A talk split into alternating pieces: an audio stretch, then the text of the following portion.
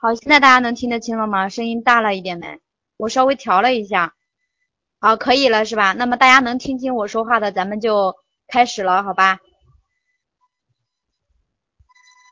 好，那么接下来咱们就开始咱们今天晚上的讲座哈。咱们今天晚上呢，主要是呃给大家去讲一讲关于咱们这一次许昌市直教师招聘考试的一些内容。那么我今天晚上呢，主要是给大家去讲关于几个教育基础知识的一个备考，因为我刚刚跟咱们这个张老师也去聊过，呃，说到应该之前咱们关于攻击的部分已经给大家去讲过了，所以今天晚上呢，我主要去给大家去讲关于咱们教育基础知识的哈。那么我叫刘红霞，是咱们中公教师研究院的，所以呢，今天晚上我就来一一的解答一下关于这个教招方面的一些问题。那么首先说到这个教师招聘的考试，我们需要去了解哪些内容呢？也就是说，咱们大家既然想要去考老师，那么大家就需要对于咱们这个考老师具体要考什么非常的清楚。所以呢，咱们今天晚上呢，就从这三个方面去给大家去解读一下关于咱们许昌的教师招聘考试，也就从这三个方面。第一个方面呢，就是说我们这个教师招聘考试它主要考什么，以及呢如何考，还有我们如何去备考，从这三个方面来说。那么首先呢，咱们就来看第一个部分，关于我们说到的考什么的问题。所以第一个部分呢，也就是咱们对于这一次许昌教师招聘的考试的考情进行一个分析。那么这个如果说这个对公告不是很了解的，或者没怎么去看的小伙伴们，现在就去听一听哈，关于咱们这一次的考试的一些考情。首先哈，咱们这一次的这个试职招聘呢，它是通过网上报名的一种方式来进行的，所以这也就是整个咱们考试的一个流程。首先进行网上报名，网上报名完了以后呢，大家都知道。有一个资格的初审，当你资格初审过了以后呢，这个哈，当然中间有一步我省掉的是什么呢？我们需要去交一些考务费，是不是？然后呢，考务费交完以后，接下来就是等待我们去考打印这个考试的准考证。考试准考证打完以后，接下来就开始去正常的参加笔试。当你笔试通过以后，那么首先有一个资格的复审，也就是去复审你的面试资格。那么当你这个资格复审通过以后，接下来就是进入面试环节。那么你面试通过以后呢，还需要去体检，还有我们说到的一些其他方面的一些考核哈。当这些全部都通过以后呢，最后就有一个公示的录用哈，公示录用。那么当你在最后的公示上看到你的名单的时候，那么恭喜你，你就顺利的通过了咱们这个教师招聘的考试哈。那么在这个公示没有出来之前，任何一个环节。都都有可能哈，都需要你自己去努力的哈，任何任何一个环节都有可能出出现意外情况，所以说呢哈，每一个环节都很重要哈。好，那么首先我们来看，第一个我们说到了自网上报名和资格初审以及打印准考证的时间，在这里我给大家去明确的再去说一说哈。首先咱们说到了网上报名的时间是六月二十四号到六月三十号下午六点哈，也就是到今天下午六点，咱们报名的时间已经截止了。所以说呢，我相信哈，今天咱们在线的小伙伴们应该都已经报过名了哈，应该都已经报过名了，就是对，并且对于咱们教师招聘还是非常非常感兴趣的哈。另外我们说到了，那么咱们这个网上报名已经报完了，接下来要做什么了呢？就是你接下来哈，看你的资格初审通过了以后，一定要记得去缴费，缴费的时间是七月二号五点之前。七月二号五点之前，也就是明天、后天这两天，你就要保证你这个缴费哈缴完了。所以这个就是说，啊，相信现在哈，咱们大家应该这个网银是吧？还有这个什么微信支付，大家应该都很方便哈。所以说这个哈缴费，只要你不要忘记这个缴费的最终截止日期就可以了。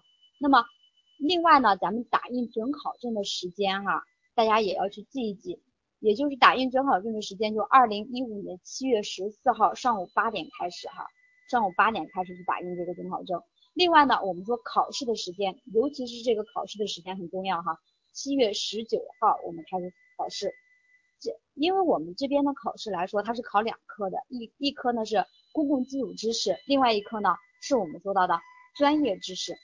对上午九点到十一点考的是公共基础知识，而下午呢两点到四点，咱们考的是专业知识哈，专业知识。那么具体咱们这个这个具体的内容都考些什么哈？我们接下来来看一看。那么首先就说到了它的考试，科目一呢是公共基础知识，像我刚刚说的，咱们上一次已经给大家去解读过关于公共基础知识的内容。那么另外呢，科目二就是专业知识，专业知识对于我们考教师，对于我们考教师的小伙伴们来说呢，这个专业知识指的就是教育基础知识，也就是咱们所说到的，包括教育学、教育心理学、教育的教学的方法概论，以及我们说到的教育的法律法规，这也是咱们笔试公告里边去给大家明确说明的，咱们考试的内容是这些。那么这是咱们说笔试是个两科的，每一科呢都是一百分哈，每一科都是一百分。接下来说到的结构化面试哈，这个就是说到了你笔试通过以后，进入面试环节的时候哈，进入面试环节的时候，那么我们面试的形式是什么呢？一个就是结构化面试，一个是说课或者说是试讲的形式，所以这是咱们面试的形式。当然要想进入面试环节，首先你也得。你得保证自己的笔试能够顺利的通过。好，那么这是咱们说笔试、面试他们分别考什么哈？分别考什么？那么最终你决定你能否考上呢？它的总成绩是怎么计算的？计算的呢？也就是咱们的笔试成绩乘以百分之五十，加上你的面试成绩乘以百分之五十。所以这两个哈都很重要哈，这两个都很重要。就是说笔试，不管是笔试还是面试成绩来说，你都需要。考得越高越好哈，为什么说考得越高越好？经常我在上课的时候哈，经常有学生这么问我，说老师你跟我说我这个笔试我要能考多少分，能够保证我顺利的进入面试？经常有学生这么，经常有学生这么问我哈。那么我想告诉大家的是什么哈？像咱们这种哈，像咱们这种教师招聘的考试，它不是说它有一个严格的分数线，为什么这么说呢？因为咱们这个你能不能考上，它是决定于你的对手的。我们知道哈，咱们这个如果说你这个之前去有复习过咱们教育理论知识的话，你应该知道，咱们这种考试它都属于是一种相对性评价，也就是它刚开始的时候没有一个绝对的标准，而是通而是这个哈，大家都考完以后，根据大家考出来的水平去定的一个分数线，就像我们说高考一样哈。还有就像高考一样，咱们高考也是这个样子的，就提前没有一个分数线，而是呢根据大家考出来的成绩定分数线。那咱们这个教师招聘考试也是一样的，所以说呢，不要存在一种侥幸的心理，不要存在一种侥幸的心理，不要觉得说，哎，老师给我说一个分数，哎，我只要考到老师说的这个分数，我就已经能进，不是这个样子的。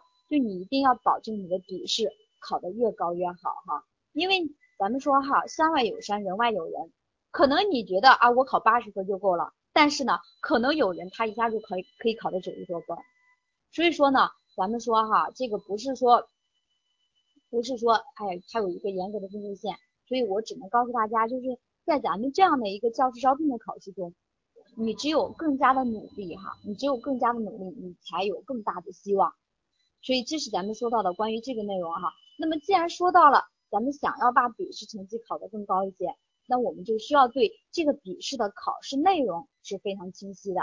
那么接下来我就带大家这个详细的去讲一讲关于咱们的教育基础知识它考试的一些内容有哪些。那我们刚刚说到了教育基础知识，它包括教育学心这个教育学心理学、教育心理学、教师职业道德和法规哈。但是呢，咱们在公告中说明了，咱们这块考教育基础知识呢，它只是去考。咱们说到的教育学、教育心理学和法规，还有教学教学方法导论。所以咱们首先来看一下关于教育学，教育学的内容。如果大家你自己哈，在你去决定哈，决定考这个之前，已经大概的去翻过咱们的考试内容的话，应该对这些哈还是很熟悉的。像咱们说教育学，我们通常情况下把它分为三个部分的内容。分为是宏观的教育概论、中观的教育系统以及微观的教育实践这三个内容。首先说到这个宏观的教育概论，也就是咱们这里给大家去展示的哈，这四个部分：教育及其发展、教育学及其发展，还有我们说到了教育与社会的发展以及教育与个体的发展这几个部分的内容。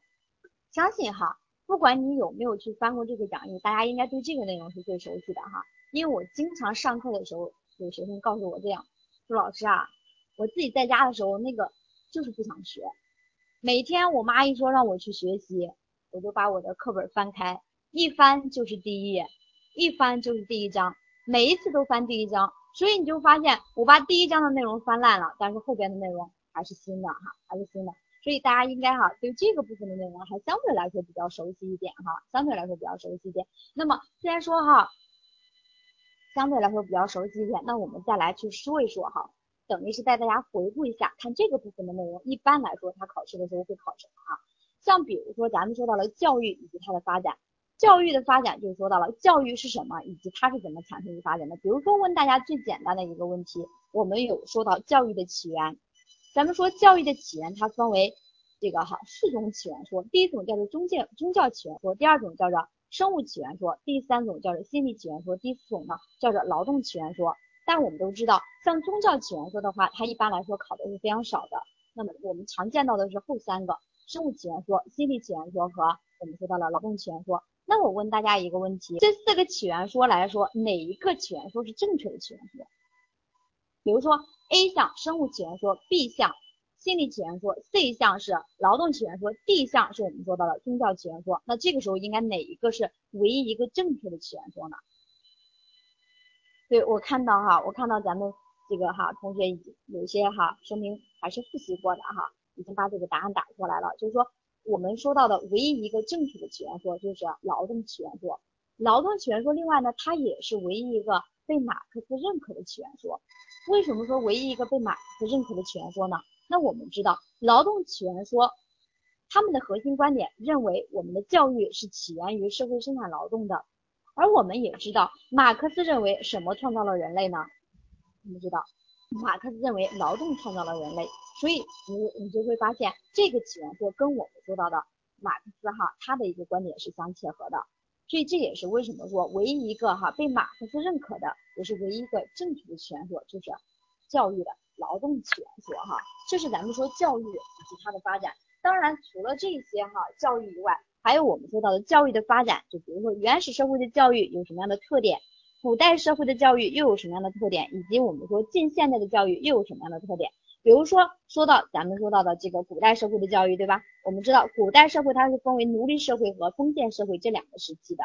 比如说，我问大家，奴隶社会时期我国主要的教育内容是什么？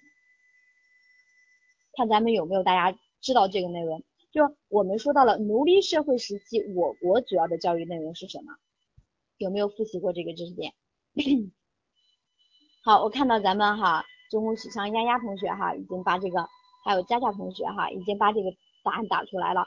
咱们说到了奴隶社会时期，我国主要的教育内容就是六艺哈，就是六艺。而我们说封建社会时期呢，我国主要的教育内容就是四书五经哈，四书五经。所以这是咱们说到了关于教育它的发展的阶段的一些这个内容哈，需要你掌握的。当然我们还说到了其他的一些内容，说到了比如说斯巴达的教育，他们注重什么？还有我们说到的雅典的教育，他们又注重什么？这些都是在说到了。教育哈，古代社会教育的一些特点。当然，我们还说到了，比如说，我们为了更好的选拔人才，在隋唐的时候建立了一种选拔制度，这种选拔制度叫什么？这个也是需要大家去掌握的一个内容，对不对？哦，看来大家还是果然是对这个内容比较熟悉一些哈。我说的这个内容大家都知道哈，隋唐的时候建立了科举制哈。好，这是咱们说到了教育以及它的发展。当然，第二个内容我们说到了教育学及其发展。也就是教育学的发展，那么教育学的发展呢，主要是咱们也是分为了三个时期。首先就是教育学它的萌芽阶段，接下来说的教育学它发展的创立阶段，以及最后的教育学的发展阶段。所以这就是咱们说到的这几个内容哈。那么比如说像教育学的话，萌芽阶段，我问大家一个问题，说我们世界上哈这个最早的一部专门论述教育的专著是什么？这也是我们最常见到的一个考题。最常见到一个考题，世界上第一部专门论述教育的专著是对《学记》哈，《学记》。那我再问大家说，我们说咱们中国和西方各有一个人物提出了启发式的教学，中国和西方各有一个人物提出了启发式的教学。那么大家知道咱们中国第一个提出启发式教学的人是谁吗？对，是咱们说到的孔子。那我们说西方呢？西方就是苏格拉底哈，苏格拉底。好，说明哈，看到大家的答案哈。看到大家答案，说明今天在线的大家哈，还是课下都这个哈去学习过哈，至少都花了一番功夫的哈，所以这个内容大家还是知道的哈。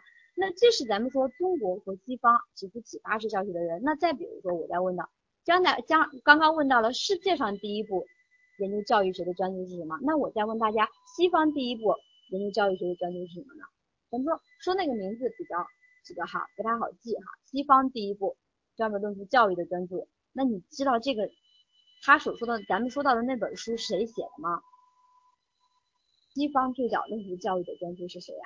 对，昆体良的哈，昆体良的使用变数原理是我们西方最早论述教育的专著。像这个都在说教育学萌芽阶段的一个特点。那我们再说我们的教育学之父是谁呀？我们的教育学之父是谁呀？我们的科学教育学之父是谁呢？还有我们的现代教育学之父又是谁呢？所以哈，这些内容也是需要大家去掌握的哈。那我们说到了哈。我看到很多人在打这个赫尔巴特哈，赫尔巴特对这个哈，这个同学打的是对的。我们说赫尔巴赫尔巴特好，赫尔巴特现代这个这位同学是想说赫尔巴特是现代教育学之父吗？对，好，这个是赫尔巴特的现代教育学之父这样的一个头衔呢，是针对于我们说到的夸美纽斯来说的哈，针对于夸美纽斯来说的。但是咱们说夸美纽斯哈，他是我们的教育学之父哈，他是我们的教育学之父。而赫尔巴特，我们可以称他为这个哈传统教育学的代表人，而杜威呢，我们又可以称他为现代教育学的代表人。那么赫尔巴特的传统是相对于杜威来说的，而现在说到的赫尔巴特的现代教育学之父呢，又是相对于夸美纽斯来说的哈。所以这个知识点的话，就稍微有一点绕口了哈，稍微有一点绕口。这个需要大家对这个知识点理解的比较透彻一些哈，知道他们是。比如说说到这一块，我们说到了。在这个历史上首次提出要把我们教育学独立起来的人是谁？首次提出要把我们教育学独立起来的人是谁？对，这个哈，咱们这个佳佳同学已经说说到了这个答案。首次把我们提出要把教育学独立起来的呢，就是咱们说到的培根哈，培根。而真正把我们教育学独立起来的是夸美纽斯哈，夸美纽斯。而让我们的教育学成为了一门规范的学科的呢，是我们说到的。赫尔巴特哈，所以这几个人物关系，也就是他们在教育学上的地位是不同的。另外，当然他们的教育思想也是不一样的，还有他们的一些教育的代表作，也都是需要你去记的内容。所以这是咱们说教育学与它的发展。那么接下来第三个内容就说到了教育与社会的发展，第四个是教育与个体的发展。其实这两个内容都在讲教育的基本规律。当然，说到教育与社会的发展这个内容呢，说到社会的话，大家应该就会想到。政治、经济和文化，所以教育与社会的发展也就在说教育与政治、经济、文化的一个关系。而教育与个体的发展呢，这个相也是一个哈非常重要的一个知识点。像说到的个体的发展，也就个体身心发展，咱们知道个体的身心发展是有五个规律的。那我们常常在考试中会见到，直接去考这五个规律，就考这五个规律的内涵。当然，大家也最常见到的一种考题是什么呢？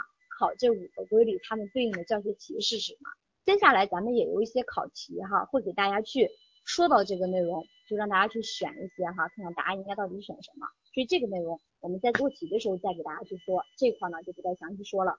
那么接下来这是这些都是咱们说到了关于宏观的教育概论，接下来我们说到了关于中观的教育系统。中观的教育系统的话，就是咱们说到了一些教育目的、教育制度，还有咱们提到了。教师与学生以及课程，比如说说到教育目的的话，大家应该想到，首先说到教育目的，我国教育目的确立的理论依据是什么？我国教育目的确立的理论依据是什么？我不知道大家哈在你脑海里边能不能去回忆起来这个知识，就是我国教育目的确立的理论依据是什么？这是一个咱们说到的知识知识点哈。对，马克思关于人的全面发展说是我国教育目的的确立确立的。理论依据哈，当然这个教育目的来说，我们还有一些其他的考点，比如说教育目的的层次结构有哪些，这些哈也都是需要大家去掌握的。那么接下来第六个内容，教育制度，教育制度呢后边我会去给我去给大家讲哈，我会给大家去讲一些题以及它的记忆的一些规律。像我们说到的，比如说在我国历史上第一个颁布的学制是什么？第一个颁布的学制，颁布了并没有实行的一个学制是什么？还有我们第一个去实行的学制是什么？还有我们说到的使用时间最长的一个学制是什么？那么这些呢，我在后边都会去给大家讲哈，并且呢会给大家去讲一些记忆的规律是什么哈？好，这是咱们说关于教育制度。那么接下来还说到了教师与学生，教师与学生这一个章节的内容呢，主要去分为了大概三节的内容，一章是学生，一个是教师，还有我们说到的学两这个师生关系这一块的内容。当然，我们说到了学生的话，就学生的权利，最主要的一个内容就是学生的权利。但是除了学生的权利，还有我们说学生的特点有哪些？而说到教师的话，就是教师的权利，还有教师的职业角色，还有我们说到的教师的职业素养，还有咱们提到了关于教师劳动的一些特点，比如说我们说到的十年树木，百年树人，它体现了教师劳动的什么特点？就是这个像这样的一个题的话，它就在考察教师劳动的特点是什么？这是咱们说到的第七个知识点。那么接下来第八个内容呢，就说到了关于课程。课程的话，当然最重要的就是关于一个课程的分类了。就像我们说到的，比如说打破学科的界限，综合两门或两门这个哈，把两门或两门以上的课学科综合在一起的课程，称为什么样的一个课程？这就在考察课程的一个分类。再比如说我们说到的，像师生关系，它属于什么课程？或者我们说的校风、班风，他们属于什么课程？那么这些的话，就在考察课程的一个分类。所以这是咱们说到了关于中观的教育课教育系统。那么接下来最后一个内容，微观的教育实践。我们经常说越微观越长。像微观的教育实践的话，就说到了教学以及德育。教学、德育、教学这个内容哈，像我们提到的教学原则，咱们知道有八个教学原则。那么教学方法有四大类，每一类里边呢都有一些哈分分一些小类，它的一些教学方法有哪些？当然还有我们说到了教学的组织形式，比如说提到班级授课制，班级授课制问题，班级授课制的基本特点有哪些？或者班级授课制的优缺点有哪些？班级授课制的特殊形式有哪些？班级授课制的辅助形式有哪些？那么这些的话就在考察教学的组织形式。当然除了这些，还有我们说，比如说教学过程的一般规律有哪些？这是我们常常见到的一个简答题，还有四个规律。嗯，规律有哪些？这个时候呢，在我去提到这些内容的时候，你就需要在心里边去想一想，哎，刚刚老师提的这些这些知识点，我有没有印象？或者说我能够想起来的？如果说你还是有一些印象的，只是呢不太明确，那说明哈你这个之前下的功夫哈还是起了一些作用的。但是如果说我说到这些知识点，你却一点点印象都没有的话，那说明哈你离成功的哈。距离还是很远很远的，还需要下很大很大的功夫去学习的。所以这咱们说教学，教学，当然第十个内容德育也同样的是非常重要的一个内容，说到比如说德育的原则、德育的方法、德育的基本途径是什么，还有我们说到的一些德育的模式有哪些？比如说说到德育模式，认知模式的代表人物是谁呀？以及他们的核心观点是什么？像我们说到的认知模式。他们主要关注的是什么呢？对，咱们这块哈，小美和佳佳哈，小爽他们就已经把这个答案打上来了哈。像我们说到的认知模式的代表人物就是皮亚杰和赫尔伯格，而他们关注的关注的是什么呢？关注的是儿童的道德认知。像这是咱们说到的关于认知模式。当然我们也提到，比如说体谅模式，体谅模式它的代表人物是谁？以及我们说到的体谅模式，他们主要关注的是。哪一些方面呢？像我们说体谅模式，它代表人物是彼得麦克菲尔哈，彼得麦克菲尔，而他们关注的是儿童的道德情感哈，这也就关注的是情。当然除了这个哈呢，还有我们说到的，比如说社会模仿模式，社会模仿模式，他们的代表人物是谁呢？是我们说到的班杜拉哈，班杜拉的社会模仿模式，而他们关注的就是儿童的道德行为哈，道德行为。所以这些就是咱们说到的。关于教学和德育这两个内容，当然第十一个内容说到了班主任与班级管理，班主任与班级管理这一块的内容呢，提到了，比如说班主任的哈，特别多的就是班主任的一个常规工作是什么？班主任的常规工作，咱们说到的班主任工作的前提和基础是什么？班主任工作的前提和基础，我们知道是了解和研究学生哈，了解和研究学生。那么了解和研究学生最基本的方法又是什么呢？了解和研究学生最基本的方法又是什么呢？对，是咱们说到的观察法哈，观察法是学生了解这个哈，是老师了解学生最基本的方法，也就是班主任了解学生最基本的方法哈。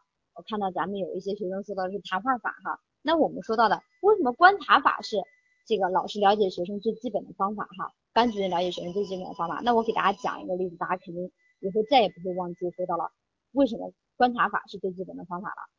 大家以前上高中的时候肯定都有过这样的经历，就经常你在教室学习的时候，正在学习的时候，突然一扭头，你的班主任就在那个窗户外边观察你们，是不是？你突然一扭头看到班主任就在窗户外边站着呢，经常应该都有过这种经历吧，对不对？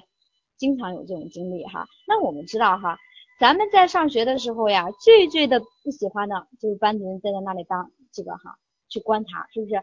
你都觉得哎呀，这班主任老搞突袭，是不是？我们。这个哈，我们正在学习呢，他老站在窗户外边去看我们，为什么呀？因为咱们说，他就想去看一看我不在的时候班班里边是什么样的一个状况，就通过这种观察法去了解他的学生。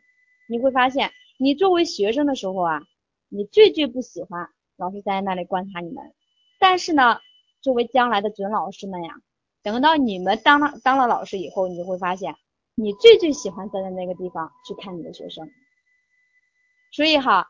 我相信哈，通过咱们这样的一种跟结合你自身的一种经历哈，结合我们刚刚的一种讲解，相信大家应该在下一次再也不会忘记这个内容了。也就是班主任了解和了解和研究学生最基本的方法就是观察法哈，观察法。好，那么这是咱们说到了关于教育学它的一个基本的内容，我给大家去大概的去串了一串，就每一个部分他们都有一些什么内容。那么接下来咱们来做几道题来练一练手哈。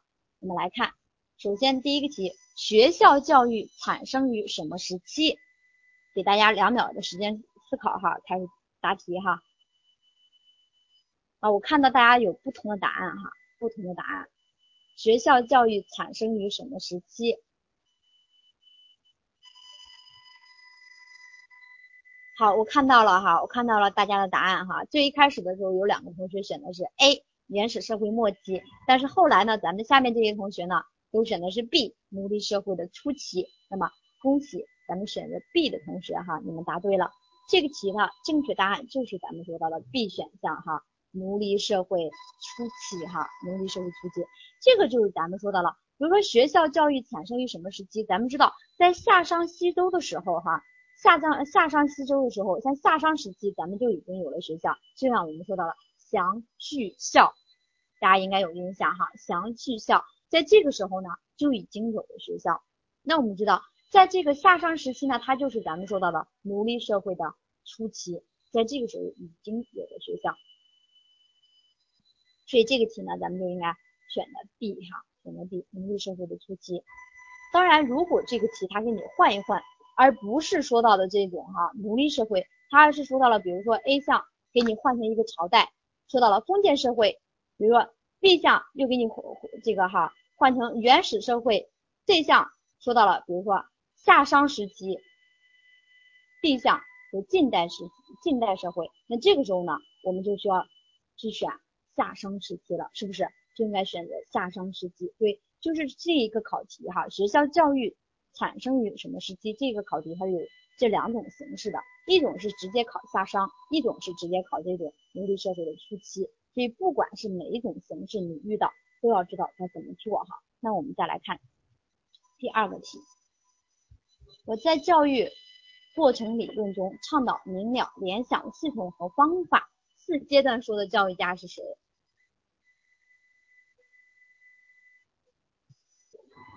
好，这个题在最一开始的时候，我仍然是看到了不同的答案哈，仍然是看到了不同的答案。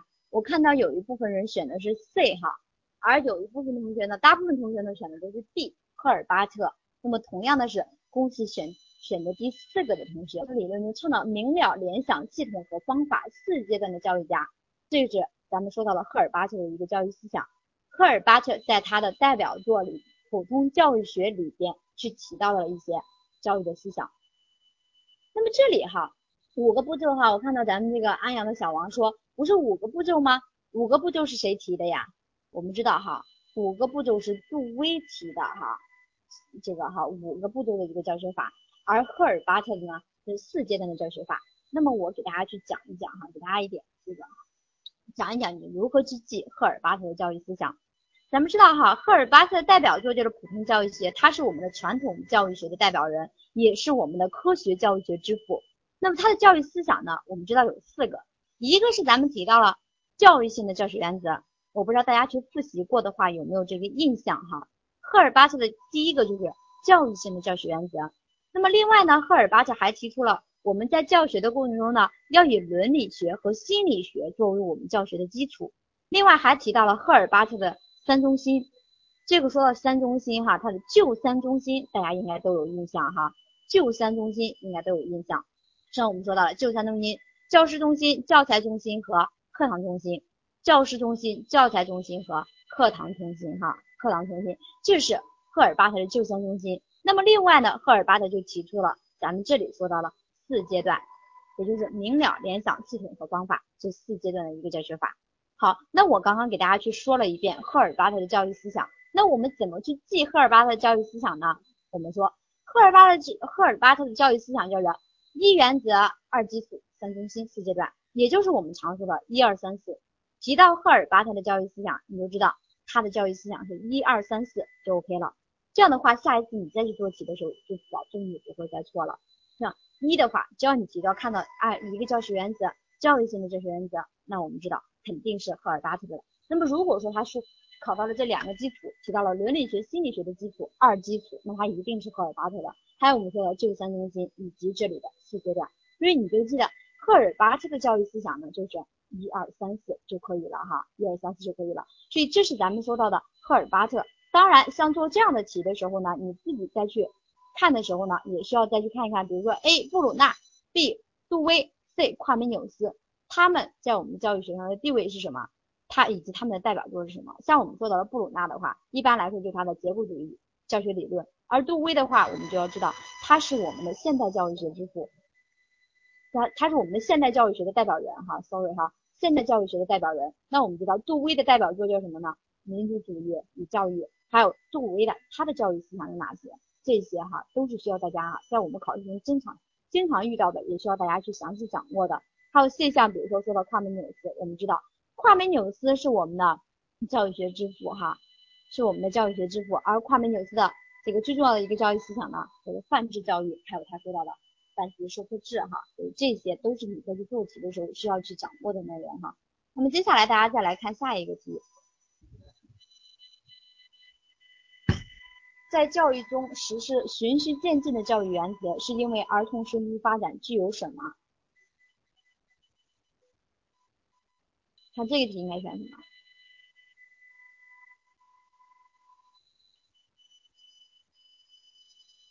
好，我看到了大家的答案哈，看到了大家的答案。在教育学在教育中实施循序渐进的教学原则呢，是因为儿童身心发展具有顺序性的一个教学顺序性的一个规律哈。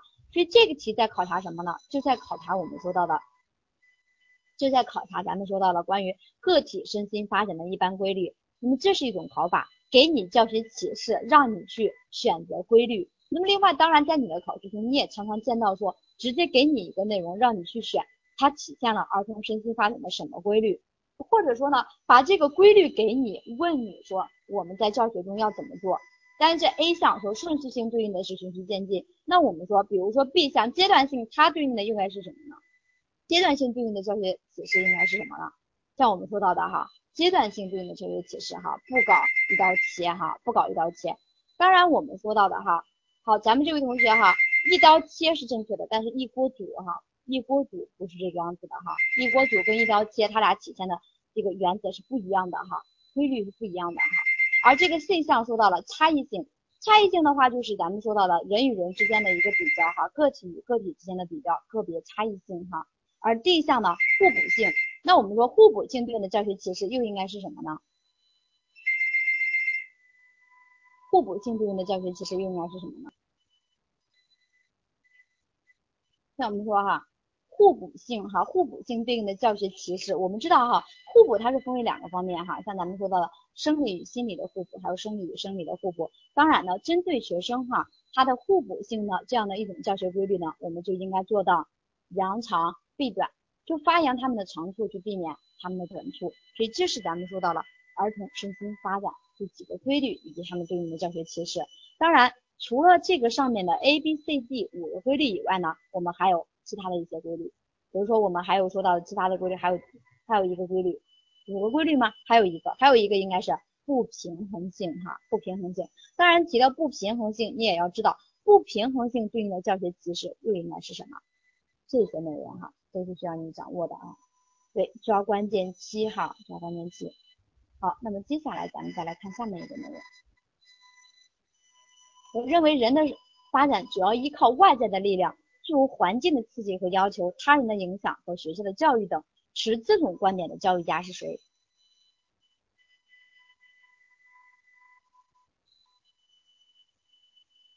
那这个题应该选什么？对，这个题呢应该选择 B 哈，应该选择 B。我们知道这是外铄论的哈，外铄论的观点。外铄论的观点呢？这个荀子就是外铄论的一个代表人物，所以这个题呢就在考察我们说到的外铄论的代表人物有哪些。接下来我也会去给大家去讲哈，外铄论的代表人物，我们记的规律是什么哈？记的规律是什么？所以这块哈，哦，像咱们这个哈小王哈，小王已经把这个记的规律已经告诉大家了是吧？外部寻找落花生哈，外铄论的代表人物荀子、洛克和华生哈，就这几个人物，说明哈大家这个哈。是要么是以前听过课是吧？要么自己这个哈课下下过很多功夫哈。好，那我们再来看下一个题哈，这个题就不说了。好，下一个题说参与性评价、成长记录带等等教学评价属于什么？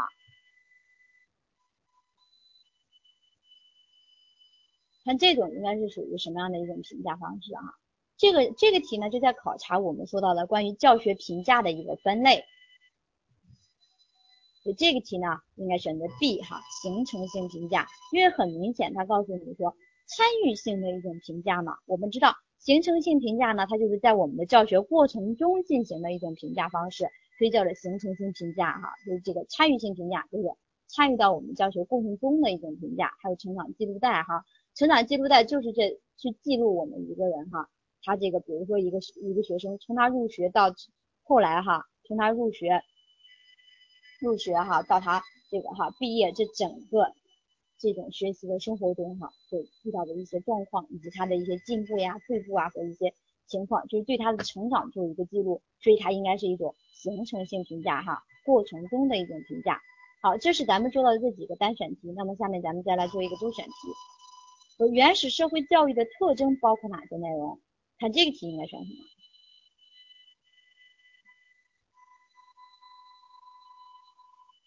我看到咱们有选一二四，有选一三四，有选还有选一二三四的哈，还有选一二三四的，说明哈，从大家的答案看来哈，说明大家还是比较纠结的哈，比较纠结的。但是有一点，但是有一点哈，说到这里这里哈，选择一二三四的同学哈，你要好好再看一看这个题了哈，你要好好再看一看这个题了。我们知道这个 B 项和 D 项这两个答案本身就是一个矛盾的答案。那学校教育与生产劳动相脱离，和教育与社会生产劳动紧密相连，它本身就是两个哈，两个矛盾的答案，所以它就不可能选择既选择 B 又选择 D 哈，所以这个题的正确答案是什么呢？是我们说的一三四哈，也就是 A、C、D 这三个答案，是说到了原始社会教育的特征。首先，在那个时期呢，教育水平是非常低下的，另外呢，教育是没有阶级性的。那个时候的教育哈是没有任何阶级性的哈，大家都是这个哈一样的，并且在那个时期呢，我们受到的教育呢，它一定是与生产劳动紧密相连的，一定是与生产劳动紧密相连的，这也是原始社会哈教育非常重要的一个特征。就比如说大家应该大家应该都看过一部电电影叫做《疯狂原始人》哈，《疯狂原始人》这一部电电影大家应该都看过。如果你看这个《疯狂原始人》的话，如果你还有印象的话，你会知道。咱们《疯狂原始人》第一个镜头，我记得就是他们一家人哈，再去抢那个什么，抢这个，呃，我记得是一个鸡蛋吧，还是抢西瓜，是不是？那我们知道，你看那个时候哈，他们是不是哈？其实，在他去抢这个的一个一个过程中，就是他的爸爸再去教教会这些孩子如何去生产劳动的一个过程。所以你会发现，那个时期他们的教育呢，一定是与生产劳动紧密相连的。一定是与这个是生产劳动紧密相连的。而我们知道，到了古代社会以后呢，慢慢慢慢，我们的学校教育就已经开始与生产劳动相脱离了，因为那个时候我们已经开始哈，已已经开始与生产这个哈，也就是说我们教育已经开始有阶级性了，有了阶级性以后呢，应该就是已已经与生产劳动哈就开始相脱离了。所以这是咱们说到了原始社会哈，它的教育特点应该选择 A C D 哈，A C D。好，这是咱们说到了这个题哈，那么接下来我们再来看下面题，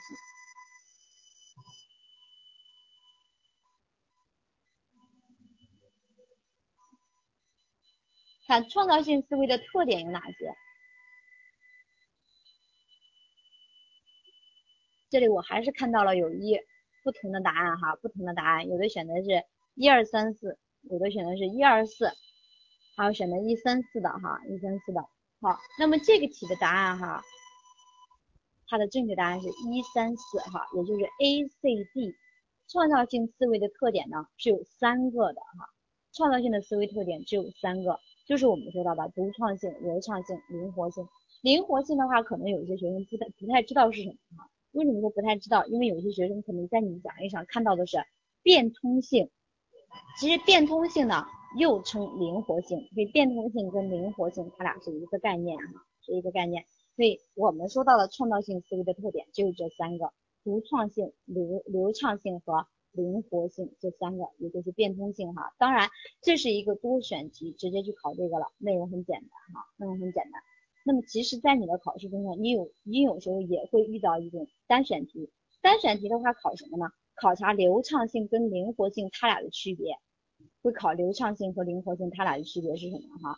大家有看过书的话，应该还是大概知道它们两个的区别的。像我们说流畅性的话，就是一个人哈，就是一个人他的思维是非常流畅的，就是给你一个问题，能够说出很多很多答案，说明你的流畅性是好的。而灵活性指的是什么呢？就是我给你一个题，你能够给出很多不同的这种，就说明你的灵活性是比较好的。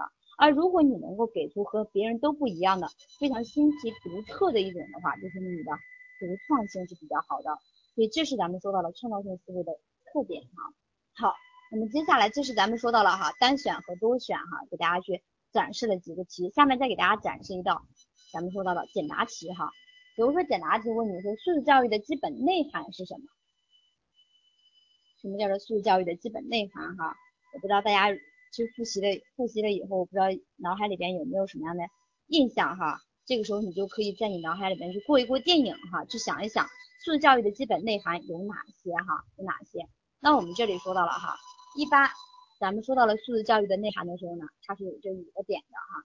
第一个点就说到了素质教育是以提高国民素质为根本宗旨的，就它是以提高国民素质为根本宗旨。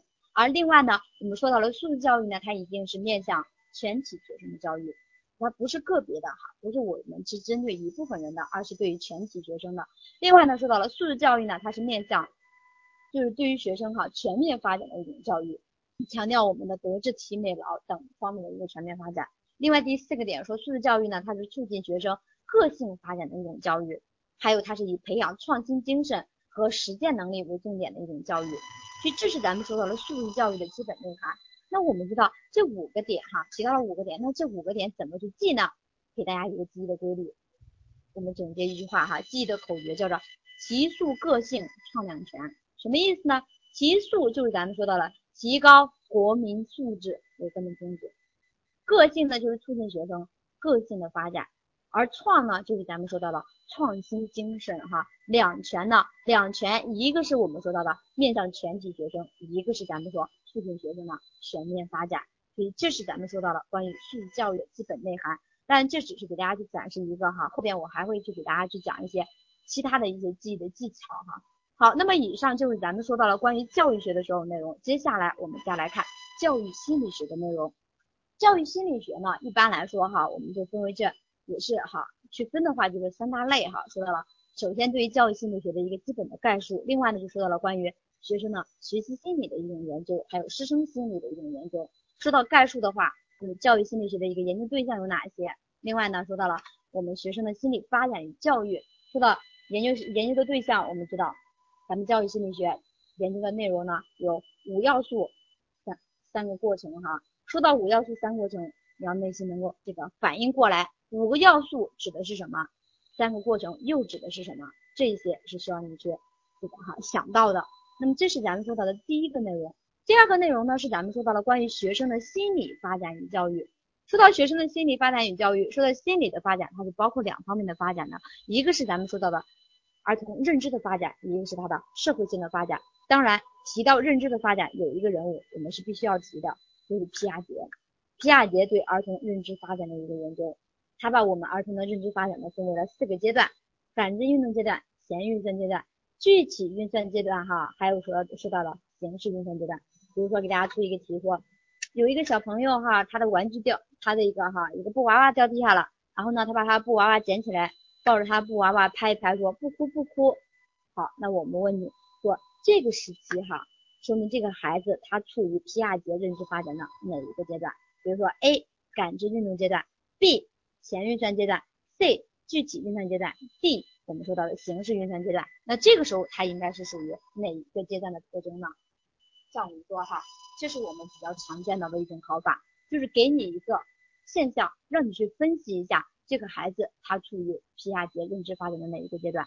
我们知道哈，看看看到哈，大家还是有不同意见的，有的说是前运算阶段，有的是感知运动阶段哈。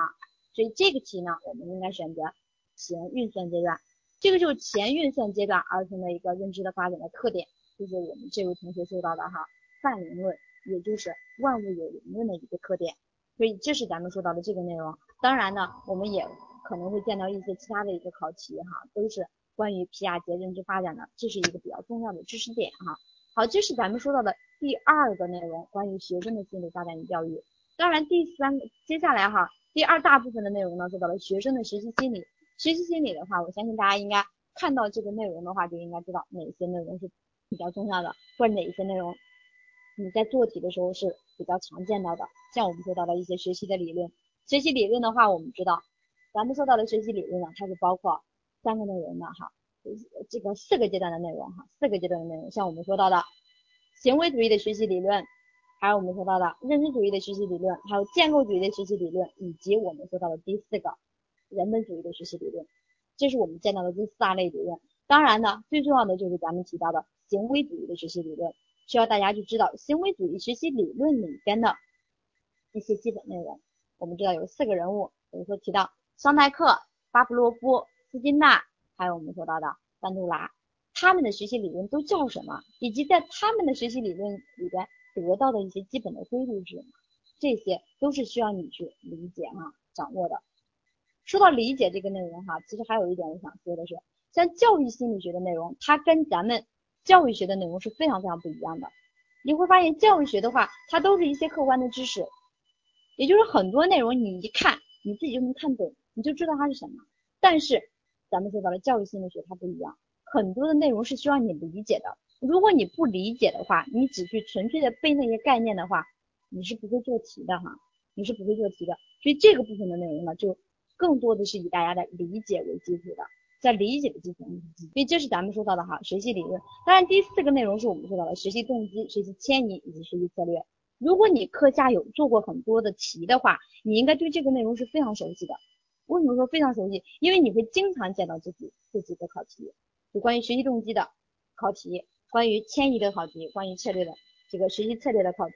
像我们说到了，经常考的学习策略这块，比如说问你说，我们通过这种哈位置记忆法哈去记忆一些知识点，那我们问这样的一种学习的策略叫什么策略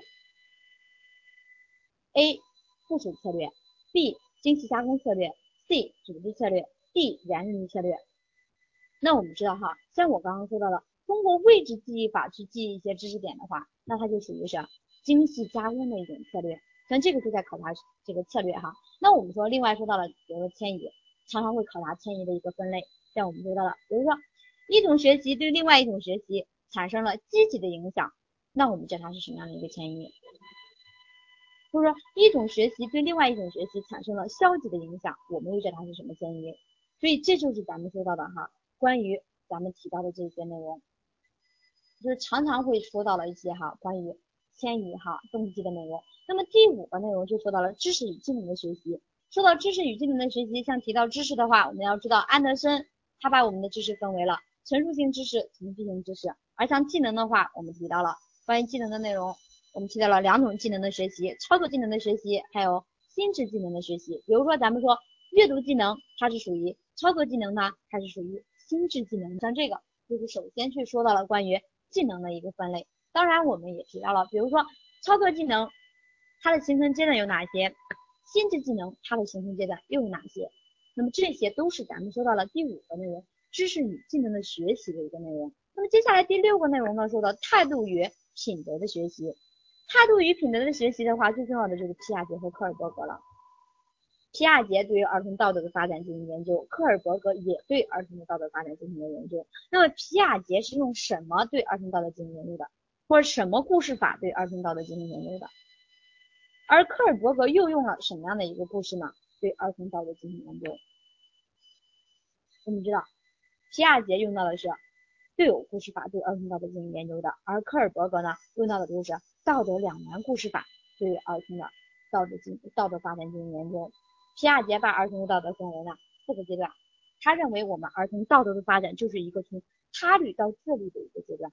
而科尔伯格呢，他用道德两难故事法对儿童道德进行研究的，把它分为了三个水平、六个阶段，每一个阶段它的特点是什么？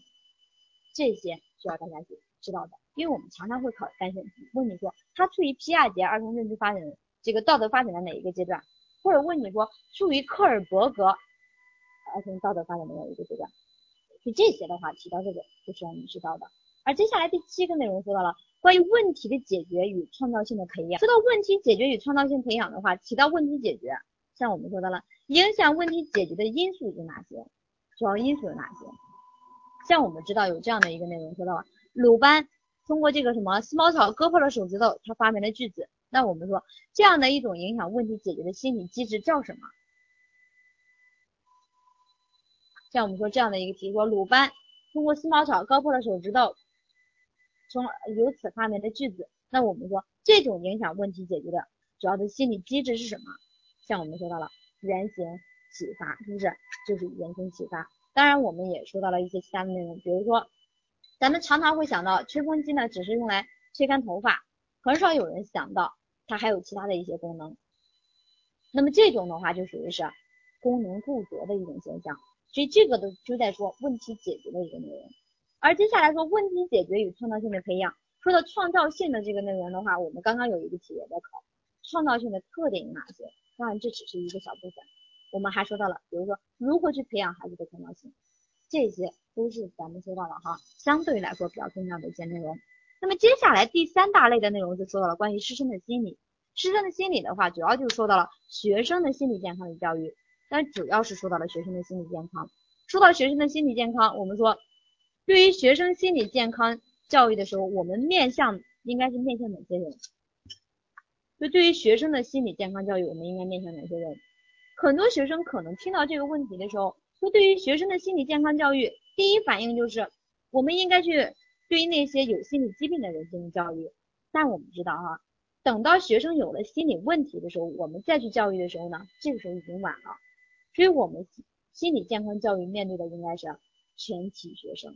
面对的应该是全体学生，所有的学生都要进行心理健康教育，我们要防患于未然。再像我们说的了，比如说学生常见到的一些心理问题，像焦虑症啊、恐怖症啊，还有我们说的强迫症啊，还有咱们提到的一些其他的抑郁症啊，这些都是哈，大家常常会学生是吧？我们上课的时候通常会提到这一块的时候，大家都会说，哎呀，老师我们要考试了，我们焦虑。就很多人哈都是这种哈，都是这种。所以这是咱们说到的哈，关于学生的心理健康与教育这个内容的话，当然需要你们知道那些哈心理健康问题他们的特征是什么，要能够判断是哪一种特征哈，哪一种特征。好，这是咱们说到了关于这个学生的心理健康，当然还有咱们说到的教师的职业心理，还有教师的成长途径啊，还有咱们说教师他的成长的发展的阶段有哪些？像我们说到了关注生存阶段、关注情境阶段，还有呢？关注学生，关注学生阶段这三个阶段，每一个阶段的特征是什么？这都是咱们说到的这块的内容。好，那么这里呢，就给大家去花了哈，花了十几分钟的时间，给大家去介绍了一下关于大致的介绍了一下哈，关于教育心理学的一些内容。当然这里边哈，还有很多很多需要给大家去讲的。但是呢，但是呢，因为时间的原因哈，我不能够给大家去说太多哈。那么接下来同样的是，咱们来做几个题来练习一下这个内容哈。好，首先来看第一个单选题，说心理学家克尔伯格研究儿童道德判断的方法是什么？克尔伯格这个当刚刚咱们已经说过了，是不是？刚刚已经把这个题说过了哈。克尔伯格对于儿童道德发展进行研究的时候，他用到的是什么方法？咱们刚刚提到了，应该是道德两难故事法哈。克尔伯格用到的是道德两道德两难故事法哈，道德两难故事法。而我们说到的皮亚杰哈，皮亚杰运用到的是选择 B 哈，皮亚杰的是。对偶故事法来研究儿童道德发展的，所以这个题哈，咱们刚刚已经讲过了哈，已经讲过了。好，接下来我们再来看下一个题，下一个题说到了甲同学打扫卫生时打碎了一盘玻璃杯，乙同学偷吃时打碎了一个玻璃杯，处于他律道德阶段的儿童会认为哪一个呢？看这个题应该选什么？和甲同学打扫卫生时打碎了一盘玻璃杯，而乙同学呢偷吃的时候打碎了一个玻璃杯，处于他律道德阶段的儿童会认为，好，我看到了同样的不同的答案哈，有的学生是选择第一个甲同学的错误更大一些，而有的同学呢选择 D 想说两者错误是一样大的。好，那么这里呢哈，咱们说到了恭喜哈，选择 A 选项的答案，这个答案是正确的，就甲同学的错误更大一些。如果你去复习过的话，你知道皮亚杰哈根据对偶故事法把儿童的道德发展分为了三个阶段、四个阶段。第一个阶段前道德阶段，第二个阶段他律道德阶段，第三个阶段呢自律道德阶段，而第四个阶段是我们说到的公正公平的阶段。那么处于他律道德阶段的儿童呢，他们最明显的一个表现特征是什么呢？就是用行为的结果去判断道德的好坏。就像这里，甲同学打扫卫生打碎了一盘玻璃杯，而乙同学呢？偷吃的时候打了一个玻璃杯，一个是一盘玻璃杯，一个是一个玻璃杯，所以他就会认为从这个结果去判断来说，甲同学的错误更大一些。所以这是他律道德阶段儿童非常重要的一个特征，就是用行为的结果去判断道德的好坏。好，这是这个题，接下来再看下一个题。我根据皮亚杰道德认知发展理论，如果一个孩子已经能够用公道、不公道作为道德判断的标准，他可能的年龄是多大？这个应该选什么？这个的话就看到大家的哈答案是很不统一的哈，很不统一的。这个哈他已经能够用公道不公道作为道德判断的标准，说明他已经是哈这个哈能够去做到一个公正公平了。这个题的答案应该是 D 哈，是十五岁的孩子哈，十五岁的孩子就是他能够去判断用公道哈或者不公道去判断的时候呢，说明他已经处于公正公平阶段了。公正公平阶段的话，也就是咱们说到的十二岁以后的孩子哈，十一二岁以后的孩子就开始才能够哈达到这样的一个阶段哈，十一二岁以后哈才能达到这样的一个阶段，就公正公平的一个阶段。所以这个题咱们应该选择十五岁哈，十五岁。像选择 C 的话哈，十岁的话哈，他还处于自律道德阶段哈，还处于自律道德阶段。这个时期呢哈，其实还没有做到公正与不公正哈，公正不与公正，所以应该选择。D 哈，十五岁。好，那我们再来看下一个题，说一种学习中所习得的一一般原理、原则和态度对另一种具体内容学习的影响，这是什么？这个应该选？看到大家的答案也不一样哈，有选一的，还有选二的，还有选三的，还有选四的哈，还有找不着答案的是吧？还有找不到答案选择一般迁移的，这个题应该选什么哈？好，我看到有一部分同学是找不着答案的，是吧？选择一般迁移。好，这个确实是一般迁移哈，一般迁移又叫做非特殊性迁移哈，一般迁移又叫做非特殊性迁移，所以应该选择 D 选项哈。我们知道一般迁移又叫做非特殊性，而具体迁移呢又叫做特殊迁移，而这个题目中和一般的一种学习中习得的原理应用到另外一种学习中，它就应该是属于哈一般迁移，一般迁移就应该选择 D 哈。非特殊性迁移。好，那我们再来看下一个题。什么是整合所学知识之间、新旧知识之间哈内在联系形成新的知识结构的？这个再选择一个学习策略哈。这个题应该选什么？我看到有一部分学生哈，答案已经选出来了，但是呢，仍然有做错的哈，仍然有做错的，说明复习的不是很好哈。这个题我们应该选择 C 哈，精细加工策略哈，应该是精细加工策略。这个大家哈，基本上都在选择 D 组织策略是吧？我们说到了哈，整合所学新知识之间新旧知识之间的内在联系，形成新的知识的一个新知识结构哈，这个应该是属于精细加工的，不属于组织策略哈。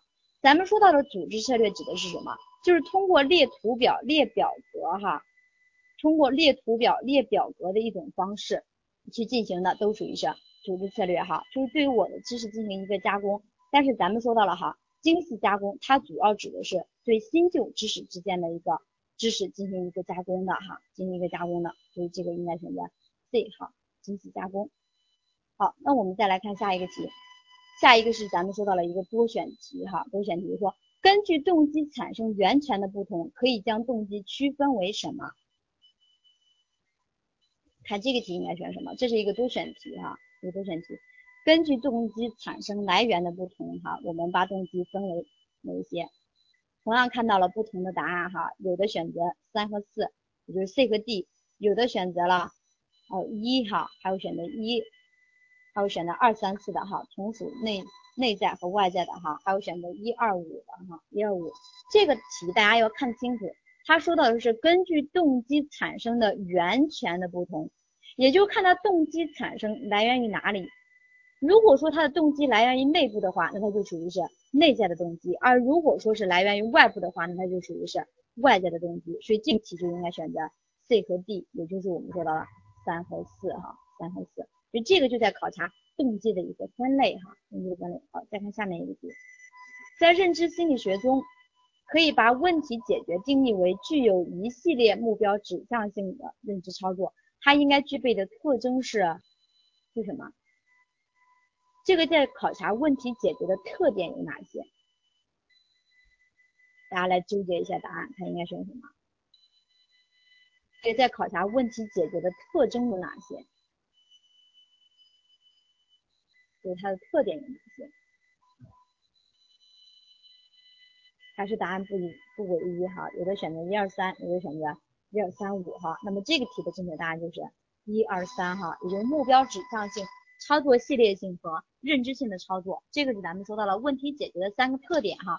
其实目标指向性，也就是咱们说到了一个目的性哈，目的性可能在你的课本上你见到的是写的是目的性的一个特点，而第二个操作系列性呢哈，这个你可能见到的是序列性的一个特点，而现象认知性操作你见到的应该是认知性的特点哈，认知性的特点，所以这个题就选择 A、B、C 哈三个特点。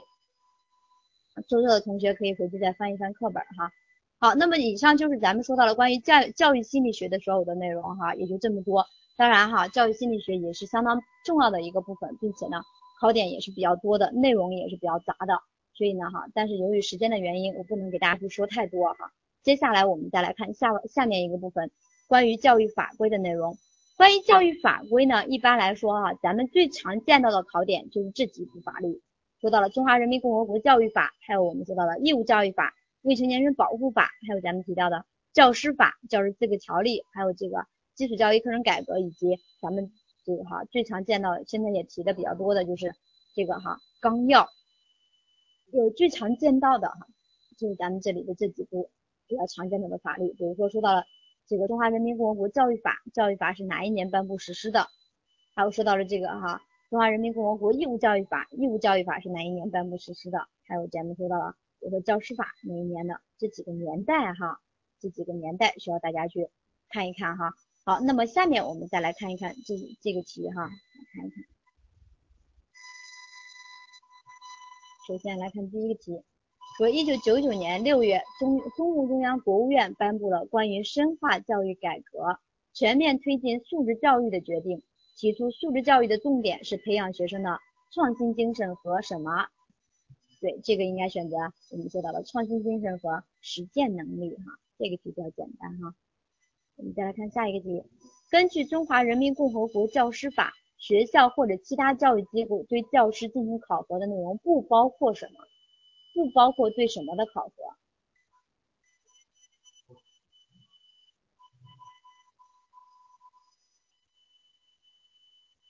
不包括哈，对这个咱们说不包括对工作年限的一种考核哈，所以这个应该选择 D 哈。好，再看下一个，那么下列现象中可依法追究刑事责任的是，这个在考察法律责任的哈，考察法律法律责任，看哪一种是需要追究刑事责任的。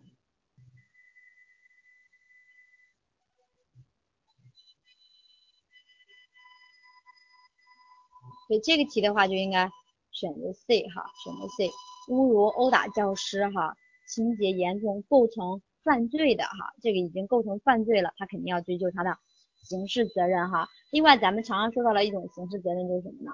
就是涉及到重大的这种哈，重大的一种伤害事故，像我们说到，比如说人命，有这种哈命案的这种，肯定要追究刑事责任。还有一种是什么呢？就是涉及到重大的财产损失的，像我们经常说到一些贪污犯，是不是？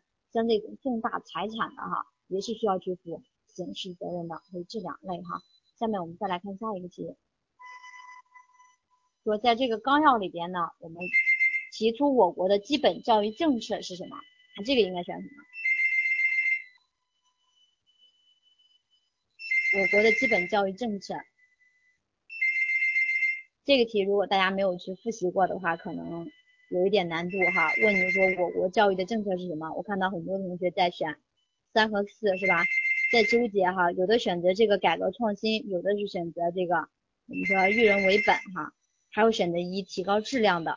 好，这个题的正确答案是我们说到的 B 哈，促进公平哈，把促进公平作为我们的基本教育政策，把提高质量作为我们的核心哈，核心。而把改革创新作为我们说到的改革的动力，而育人为本呢是我们的根本要求哈，根本要求。所以这是咱们说到的我国的基本的教育政策哈，基本的教育政策。好，这个题应该选择 B 哈，大家可以把那个刚才那个电话铃声忽略掉哈，因为我是坐在酒店里边给大家讲的，可能是别人有这个有有事儿哈，打到我这个酒店里边来了哈，这个不好意思哈。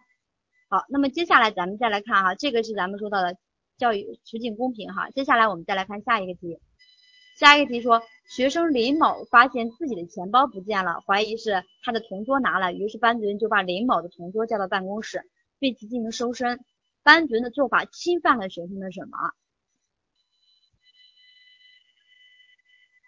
看这个题应该选什么啊？这个题哈，很多学生都是意见不统一的哈，意见不统一。我看到了选择一的也有很多，选择二的也有很多啊，一和二的都有很多。那么这个题的正确答案应该是选择二的哈，应该选择 B。这个哈也是咱们明确的去说明的，就是我们不能够对学生搜身关禁闭哈，否则的话就侵犯了学生的人身自由权哈，人身自由权。这个很多学生都会做错哈，都会把它选成人格尊严权哈，人格尊严权。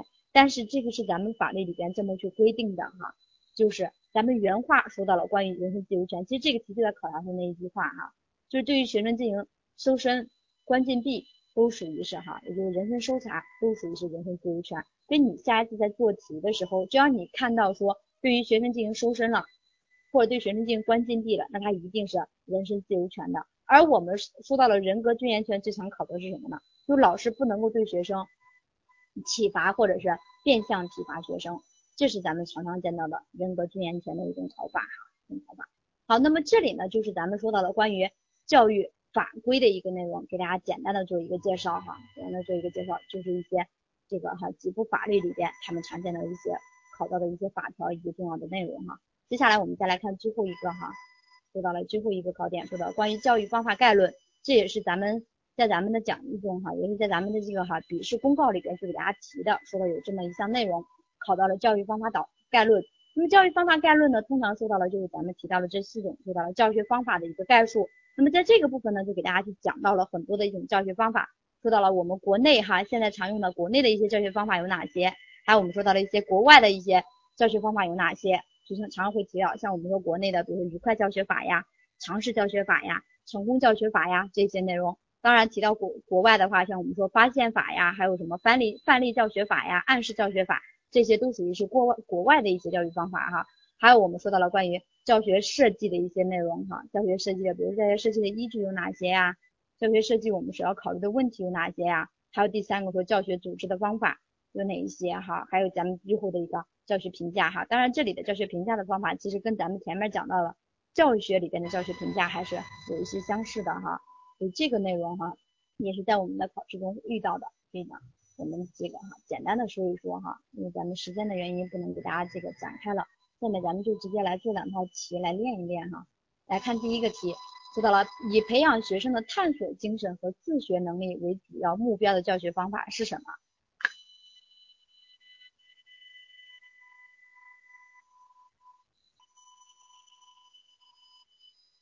以培养学生的探索精神和自学能力为主要目标的教学方法。那么这个呢，就在考察咱们说到了国内的教学方法有哪些哈，以及他们国内教学方法的一些。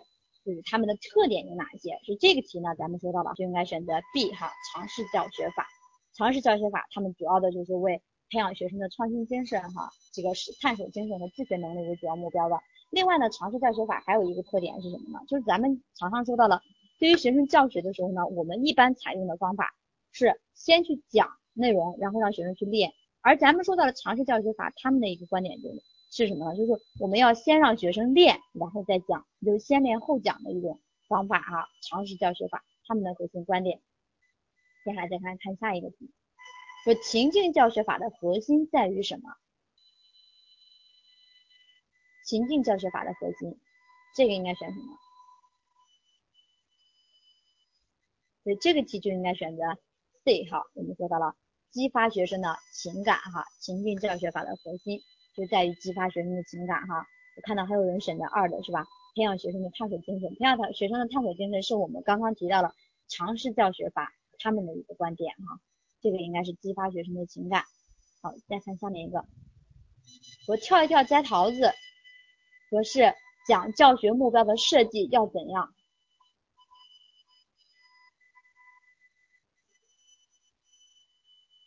这个内容比较简单哈，这个内容比较简单，就是要做到难易适中哈，也就是难度适中，跳一跳摘桃子，这个就是说到了我们在定教学目标的时候呢，不能太难了，太难了的话，学生怎么跳都够不着哈，那么他可能就会放弃，也不能太简单了，太简单的话，他一伸手就能够得着，这样的话也也达不到你的一个目的了，所以说呢，我们就需要哈，我们就需要去定一个难易适中的，他们只需要去跳一跳就能够。获得着这个内容哈，也就是跳一跳，也就能够去解决这个问题的，所以这个就是咱们说到的跳一跳摘桃子的一个内容，也就是咱们这位同学说到了哈，跟这个最近发展区的内容很像哈，很像。好，这是咱们说到了关于这一块的内容哈。那么到这里来说哈，咱们把咱们教育基础理论的里边的一些这个四大类哈，就给大家去说完了哈，基本上就给大家大概的去串了一串，因为时间的原因不能给大家详细的展开哈，只是大概的去串了一串。我不知道大家去看完这些内容以后哈，以及去做了这几套题以后，大家的感觉是怎样的哈？大家的感觉是怎么样的哈？可能很多人都觉得，哎呀，太崩溃了，是吧？这么多的内容怎么办呀？这么多的内容，那我们要怎么去做呢？当然，咱们说到了，也不要太沮丧哈，太沮丧。我们说勤奋加心态哈，等于什么呢？必成高富帅哈。只要你去勤奋的学习了，并且呢，只要你能够保持一个良好的心态。那我们说，你最终一定能够成功的哈，一定能够成功的。那么这是咱们说到的关于这一块的内容。那么接下来咱们就给大家去讲一讲，是吧？这么多的内容，我们应该怎么去做呢？哈，应该怎么去办呢？就怎么去复习呢？所以咱们接下来就给大家简单的去说一说笔试的一个备考的指导。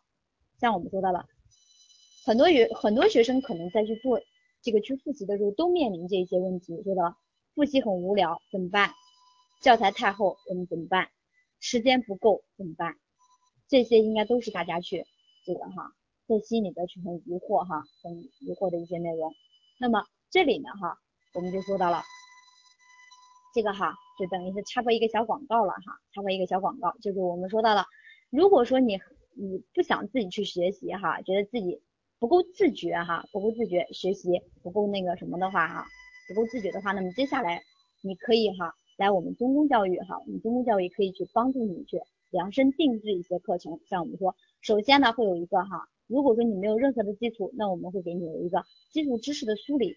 那么基础知识梳理完了以后呢，我们接下来会给你有一个强化的提高，有一个冲刺哈，一个冲刺强化提高的一个阶段。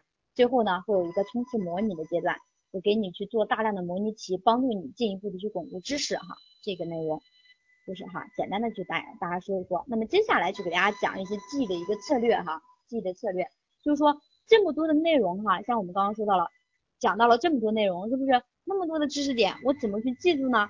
我又怎么可以去保证我做题的时候能够不出错呢？像这里，比如说这个题说，社会本位论主张教育目的要根据社会的需要来定。个人的发展呢，必须服从社会的需要。它的代表人物有哪些？看这个题应该选什么？看这个题应该选什么？这个题就在考察社会本位论的代表人物有哪些。这个可能很多人就开始纠结了，是吧？几个社会本位论的代表人物到底有哪些呀？有的，这是一个多选题哈，这是一个多选题，我却看到了有有有很多人选，有几个选单选的啊。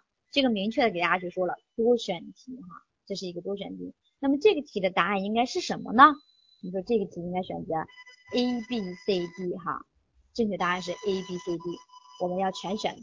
那么这里给大家介绍一个我们说记忆的规律，怎么记呢？就是谐音联想法，也就是社会本位论的代表人物有哪些呢？叫做图图的耳朵，叫做图图的耳朵。那么第一个图代表什么呢？代表涂尔干。第二个图呢，就代表柏拉图；第三个德就代表孔德；第四个耳朵就代表赫尔巴特。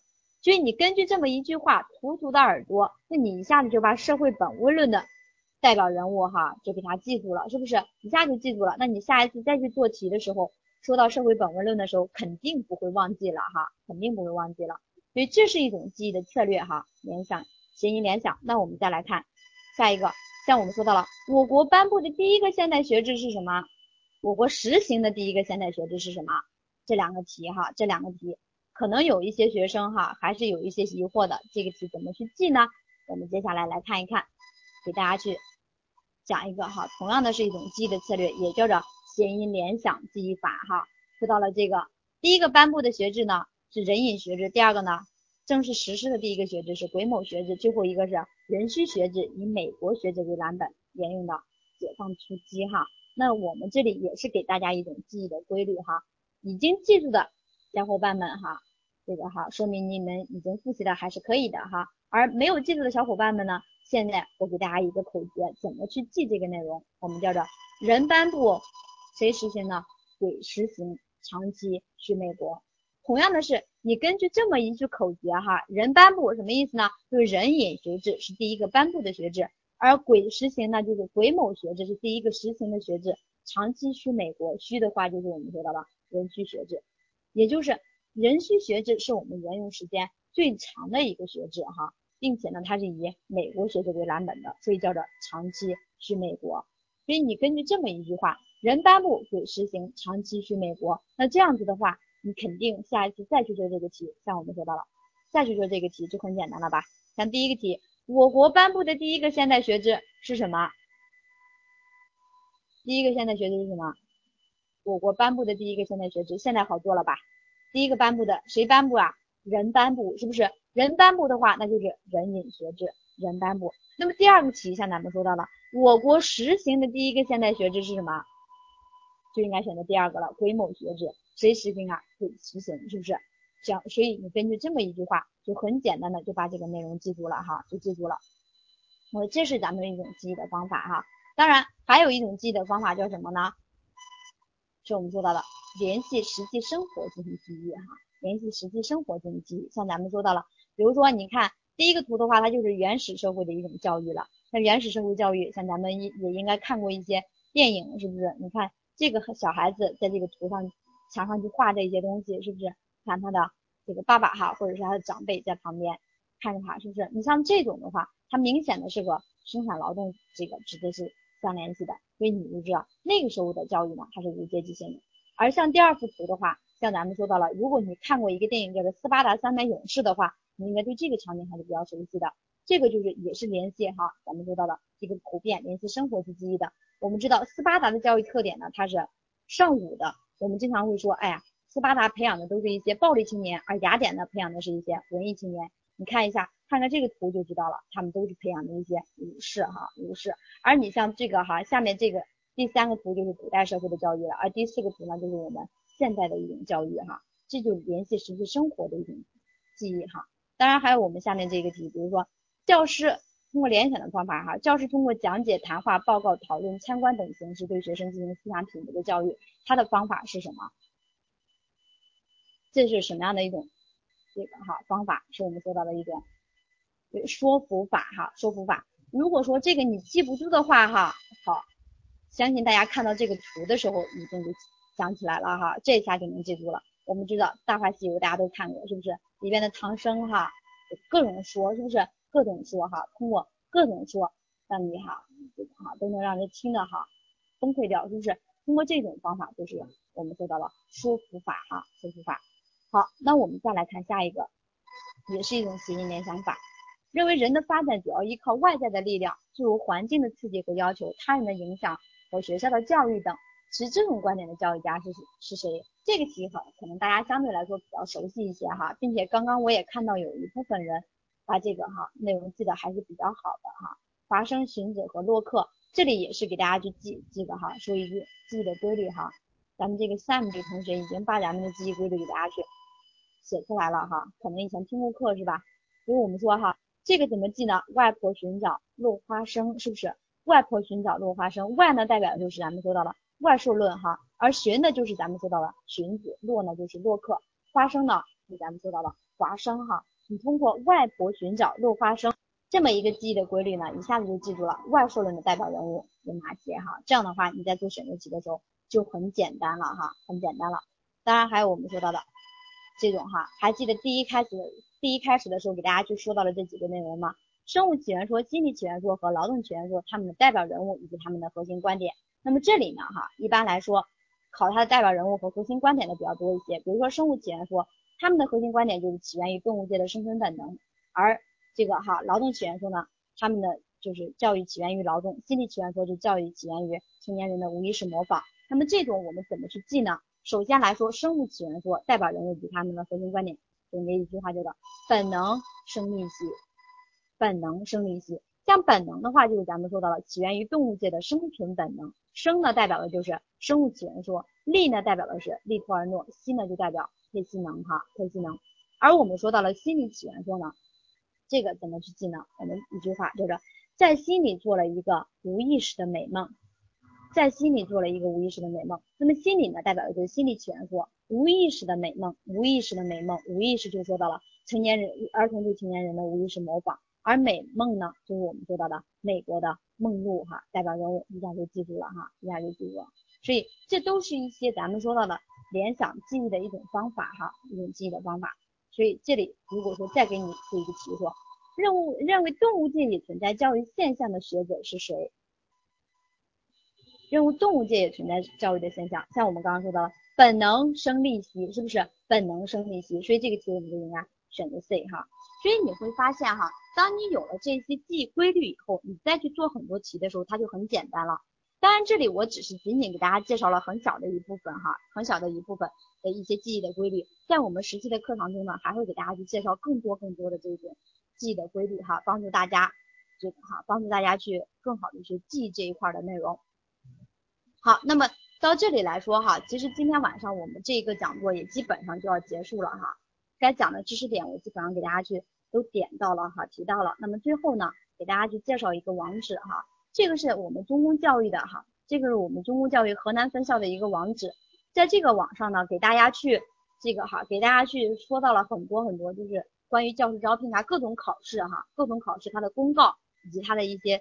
招聘的详细信息都在这里哈，都在这里，大家可以动一动你的这个哈手指头哈，去记一记这个网址哈。另外下面这个 QQ 交流群，QQ 交流群在我们这个讲座开始的时候也给大家去放过这个 QQ 交流群哈，大家可以去加一下这个群。这个群呢是平时在我们这个哈每天哈每天都会有很多的学生哈在这个群里边去交流，这些呢都是大家去这种考教师招聘的哈，或者考教师这个特岗教师。特岗的哈都都在这里边，并且呢每天哈，你只要你们有什么问题在这里边去问的时候呢，我们的客服人员都会帮大家去解释的哈，都第一时间给大家去解释的这个内容。所以这是咱们说到的哈，这个当然如果说你觉得哎呀老师我记网址太麻烦了，我有时候可能会丢，怎么办呢？那么这里给大家介绍另外一种方法，你可以直接哈，你可以直接在咱们网上，在你的百度上直接去搜中公教师考试，中公教师考试网，这个时候呢，你就可以哈，直接进入以后就可以直接进入到我们这个中公教师考试的一个页面了哈，页面了。这个时候呢哈，咱们都是河南的对吧？这个时候呢，你就去点这个河南，大家可以看到这块有一个河南的分校哈，可以看到这个内容河南，那么。进入点到这个里边哈，你就进入了现在这一个页面。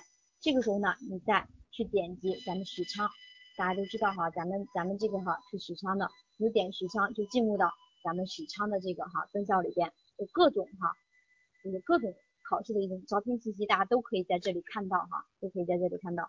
好，那么到这里咱们这个讲座哈，基本上就要结束了。最后送大家一句话，就是 If you can dream it, you can do it。只要你能够去这个哈。想要去做的话，你就一定可以做得到的哈。If you can dream it, you can do it 哈。好，最后呢，谢谢大家哈，祝大家备考成功。还有最后一页的 PPT，这个时候呢，我把话筒就交给咱们的段老师了哈。段老师在吗？嗯，老师在的。嗯。